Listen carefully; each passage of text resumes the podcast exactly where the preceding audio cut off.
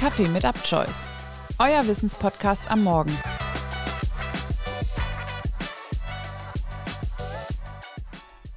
Was weißt du über das Woodstock Festival?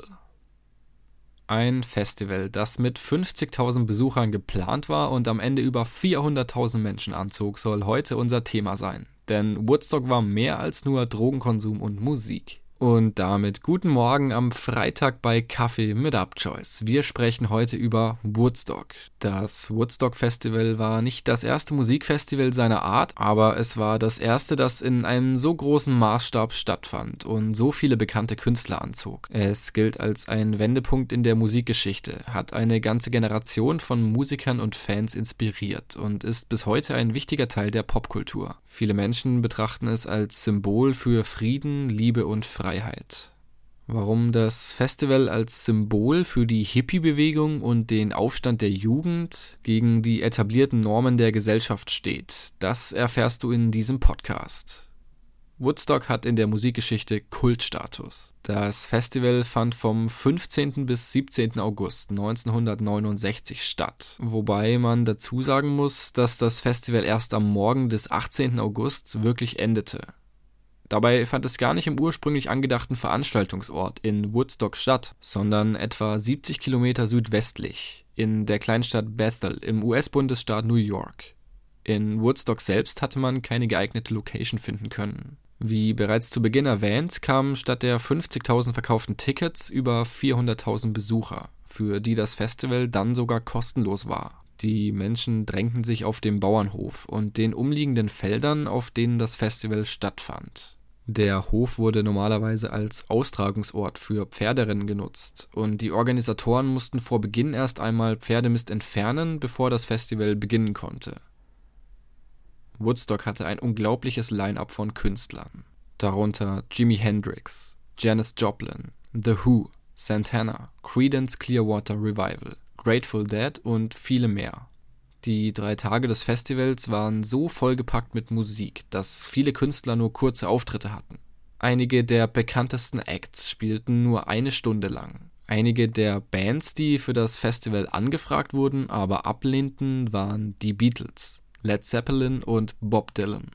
Es gab trotzdem viele bekannte Persönlichkeiten, die beim Woodstock Festival anwesend waren, darunter der Schauspieler Henry Fonda, der Musiker Johnny Cash und der Künstler Peter Max. Einige der bekanntesten Songs, die beim Festival gespielt wurden, sind Purple Haze von Jimi Hendrix, The Star Spangled Banner, ebenfalls von Hendrix. Das ist eine elektrifizierte Version der Nationalhymne und With a Little Help from My Friends von Joe Cocker Gerade der Auftritt von Hendrix ist rückblickend vielen Teilnehmern im Gedächtnis geblieben.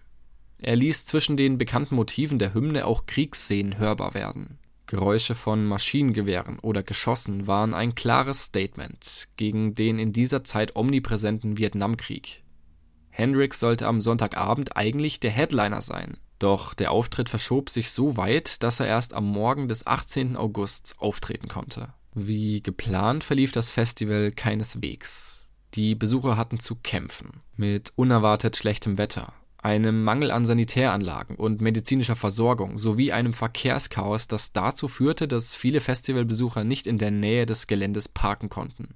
Das schlechte Wetter führte sogar dazu, dass einige Musiker barfuß spielen mussten, um auf den schlammigen Bühnen nicht auszurutschen. Die Bühne beim Woodstock Festival war so hoch, dass einige Künstler Angst hatten, von ihr zu fallen. Obwohl es viele Bedenken bezüglich der Sicherheit gab, verlief das Festival erstaunlich friedlich. Eigentlich wollte der Gouverneur von New York, Nelson Rockefeller, mit der Nationalgarde einschreiten und das Festival abbrechen. Er entschied sich dagegen, weil er befürchtete, dass es zu einem politischen Fiasko werden würde. Woodstock hatte viele unerwartete Gäste, darunter ein Bauer, der auf einem Traktor durch das Festivalgelände fuhr und ein 80-jähriger Mann, der nackt durch das Festival lief. Während der drei Tage gab es aber leider auch zwei Todesfälle. Einer durch eine Drogenüberdosis und einer durch einen Traktorunfall. Zur friedlichen Grundstimmung, die rückblickend hängen geblieben ist, gehört eben auch eine andere Seite. Zu mehreren Festnahmen kam es, hauptsächlich aufgrund von Drogenbesitz. Dazu kursieren auch Berichte über sexuelle Übergriffe und andere Gewalttaten während des Festivals. Woodstock hatte eine improvisierte Gesundheitsklinik, die von einer Gruppe von Ärzten und Krankenschwestern betrieben wurde. Sie behandelten eine Vielzahl von Gesundheitsproblemen, vom Sonnenbrand hin bis zu Drogenüberdosen.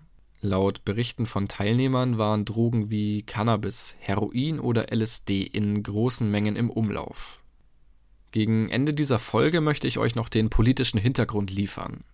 Woodstock ist klar mit der Hippie-Bewegung verknüpft. Die Hippie-Bewegung war eine Gegenkultur, die in den 1960er Jahren in den USA entstand und sich gegen die etablierten gesellschaftlichen Normen und Werte richtete. Hippies lehnten den Konsumismus, die autoritäre Staatsmacht, die Rassentrennung und den Vietnamkrieg ab. Sie setzten sich stattdessen für Frieden, Liebe und Freiheit ein.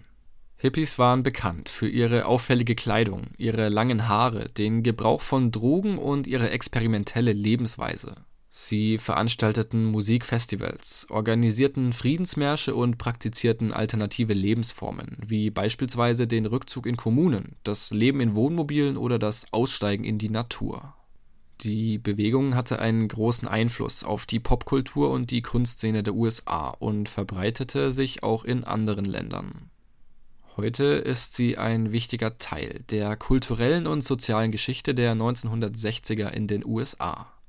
Obwohl das Woodstock Festival als dreitägiges Festival der Liebe und des Friedens bekannt ist, waren natürlich nicht alle Festivalbesucher Hippies oder Anhänger der Gegenkultur. Es gab auch viele Besucher, die einfach die Musik genießen wollten. Heutzutage gibt es zahlreiche Bücher, Dokumentationen und Filme, die sich mit dem Woodstock Festival beschäftigen. Darunter der preisgekrönte Dokumentarfilm Woodstock aus dem Jahre 1970. Das berühmte Woodstock-Logo, das eine weiße Taube auf einem Gitarrenhals zeigt, wurde von einem unbekannten Künstler entworfen und wurde nie offiziell lizenziert. Das Festival war so beliebt, dass es sogar eine Nachfolgeveranstaltung gab, die als Woodstock 2 bekannt war.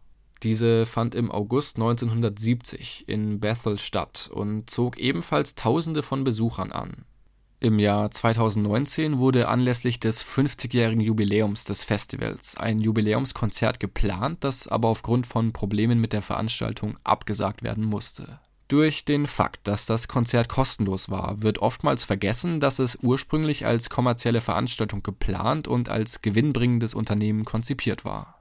Es wurde zu einem Gratiskonzert, als die Umstände die Organisatoren daran hinderten, vor dem Eröffnungstag Zäune und Kassenhäuschen für so viele Menschen aufzustellen. Logisch. Kaum vorzustellen, wie zu einem heutigen Festival wie Rock am Ring auf einmal mehr als achtmal so viele Zuschauer kommen würden, als Karten verkauft sind. Ich hoffe, die heutige Folge hat dir einen guten Einblick in Woodstock gewährt. Vielleicht hat sie auch die Lust geweckt, in diesem Sommer selbst ein Festival zu besuchen. Du hörst uns dann am nächsten Montag wieder, wenn es in der nächsten Folge Kaffee mit Upchoice in der Kategorie Crime weitergeht. Bis dahin ein schönes Wochenende.